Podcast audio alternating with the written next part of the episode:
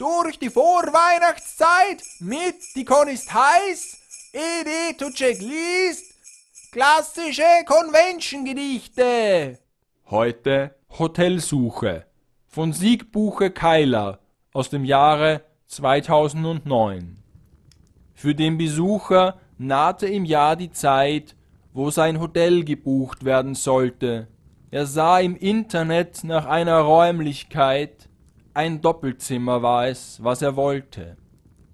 Als er im Netz eine Bleibe suchte, war sein erster Weg zu Jack Felix, wo man schnell und einfach buchte, nur für sein Budget fand er nix.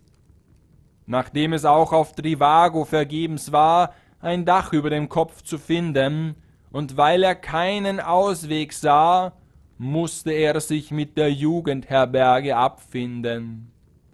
Die Herberge bot ein Bett zum Abhang für die jetzt bevorstehende Animagic. Klo und Bad waren zwar am Gang, auch das Zimmer war nicht schick. Das Gewand lag im Zimmer am Boden, gebettet auf Pizzaresten und Strohflaschen. Über das WLAN konnte man nichts downloaden, und die Mitbewohner rochen, als hätten sie sich noch nie gewaschen. Der Besucher hat zum Frühstück Ja gesagt, zu Speck, zu Ei und ein frisches Butterstück, doch gab's morgens nur einen Haferbrei. Auch du warst sicher schon mal dort, in einer Herberge oder am Campingplatz oder einen noch viel schrecklicheren Ort. Für ein Hotel gibt's keinen Ersatz. Geld will man sich die Tage sparen und ist ständig auf der Suche, woanders billiger zu fahren, doch reicht es schon, wenn ich früh buche.